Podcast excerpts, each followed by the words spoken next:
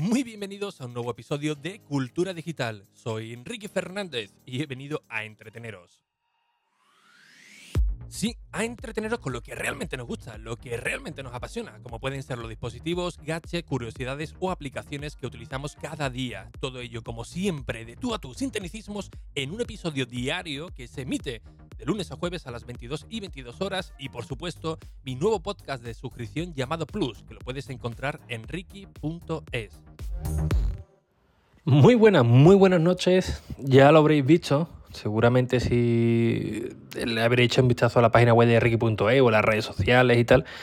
Pero Apple ya ha mandado la nota de prensa donde dicen que la WWDC 2020 se confirma para el 22 de junio de este año, por supuesto.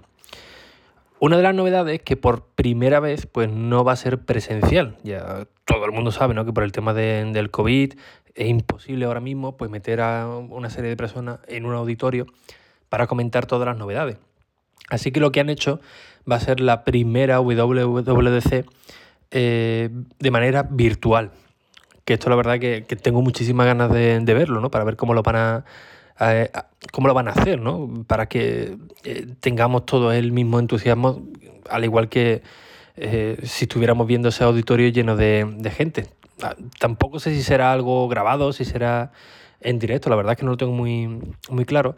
Pero otra de las novedades es que Apple lo va a hacer de manera gratuita. Normalmente, cuando hay un, evento de este tipo, pues básicamente lo que hacen que todos los desarrolladores que quieran asistir pues se, apuntan y luego no sé si va por, por sorteo pues te dicen si más o menos como los carnavales de Cádiz eh, te dicen si, te ha tocado, si, si, te toca, pues pagas la, entrada y ya puedes ya puede asistir. Eh, en esta ocasión no, dicen que es totalmente gratuito para todo el mundo que, quiera verlo. Además han puesto un reto, un reto para los desarrolladores. Eh, concretamente el evento es el Swift Student Challenge, donde quieren retar de alguna manera a todos los usuarios hay que crear su propia aplicación utilizando únicamente eh, Swift Playground, que os recuerdo que hasta no hace mucho solamente se podía utilizar en el iPad, pero eh, ya es posible hacerlo desde MacOS.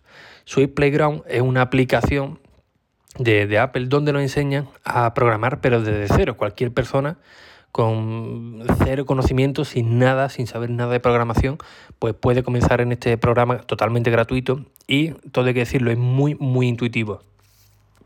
Yo muchas veces, por simple aburrimiento, eh, me he puesto con, ella, en vez de estar viendo las redes sociales y tal, me he puesto con la aplicación de Sweet Playground, o, la he recomendado alguna que otra vez, creo que hay algún que otro artículo, y la verdad que, es que engancha, porque la, la historia es que lo han hecho muy bien, ¿no?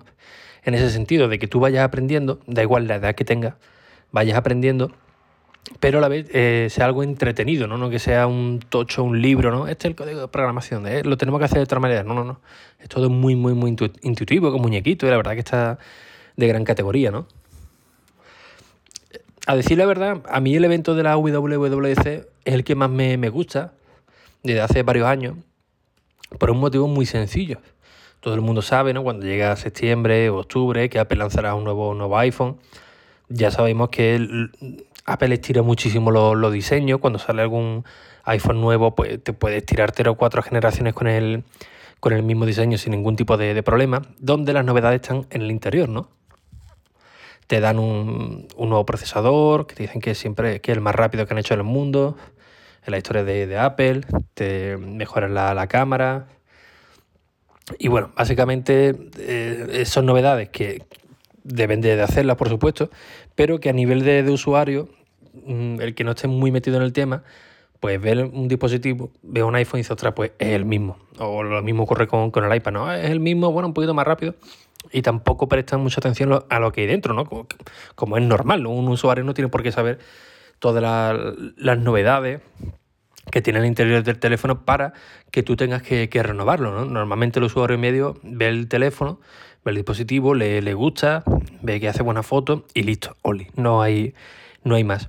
Pero la conferencia de desarrolladores, aquí básicamente donde interactúa el dispositivo con, el usuario, ¿no? Donde vienen todas las novedades y donde tú puedes hacer un montón de, cosas nuevas con tu, con tu dispositivo, ¿no? El salto más, más, grande creo que fue de iOS 6 a 7, si no recuerdo mal, donde cambiaron toda la interfaz gráfica y, y fue un salto espectacular. Pero eh, después se han ido centrando mucho en pequeñas, grandes novedades, que es lo que ve básicamente todo, todo el mundo, pero en cada WWDC o en cada actualización de, sistema operativo, como será iOS 14, eh, iPadOS y tal, hay un montón de funcionalidades, creo que en Mac muchas veces dicen, hay más de 100 novedades que son pequeñas, son minúsculas, que a simple vista tú no, no la ves, pero que luego en el día a día pues te pueden Mm, favorecer el, utilizar el dispositivo en tus quehaceres diarios, ¿no? Entonces, claro, aquí viene un montón de novedades que tú dices, vale, pues tengo el mismo teléfono, pero si se renueva, lo de dentro, pues oye, ya le podría dar un nuevo, un nuevo uso, ¿no? O por, lo menos cambiar un poco la visualización del, mismo. Y se espera que con iOS 14 pues tengamos un montón de, de novedades, con widgets, y una serie de, novedades más, gráficas que puede cambiar por completo pues el uso de, que hacemos en el, en el iPhone. Esto la verdad es que es un reto, ¿no? Que incluyan un montón de novedades, pero que un usuario pues no tenga que sentarse y decir, otra a, ver cómo funciona esto, ¿no? Sino que todo de manera intuitiva eh, lo, haga una transición de manera muy, muy suave. Aquí, pues bueno, ya vendrán todos, ¿no? Tanto los sistemas operativos de, de MacOS, del iPhone, del iPad, de TVOs. No, lo más seguro es que no haya ninguna novedad física, es decir, de, hardware, pero no sería raro ¿no? si presentaran eh, algún dispositivo nuevo, ¿no? ya sea un, Apple TV o alguna renovación de, algún Mac. No, sería nada descabellado, pero no es lo habitual. Es como un One More Thing, ¿no? Eh, una cosa más ¿no? que, que, suelen añadir.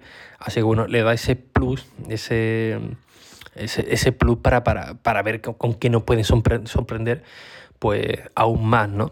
Así que bueno, estaremos atentos al día 22 de junio, eh, donde dice Apple que las próximas fechas pues irán dando alguna, algunas novedades más. Así que bueno, eh, Podcast Express, ya me lo notaréis un poco por, la voz, ¿no? No está haciendo un día muy, muy bueno que digamos. Así que bueno, le lanzo la novedad. Tenéis más información en la web de ricky.es, donde subí la, la nota de, prensa y ahí tenéis pues todos los datos. Así que sin nada más, un fuerte abrazo y hasta el próximo episodio. Adiós. Y como siempre, muchísimas gracias por vuestras valoraciones y reseñas de 5 estrellas en iTunes, en Apple Podcast y cualquier aplicación de podcasting, ya que a título personal me motiva para estar aquí con vosotros cada día a las 22 y 22 horas y por supuesto para que llegue a nuevos oyentes. Recuerda que si necesitas una dosis más de podcasting, en tiene mi nuevo podcast de suscripción llamado Plus, en el que cada semana tendrás un nuevo episodio.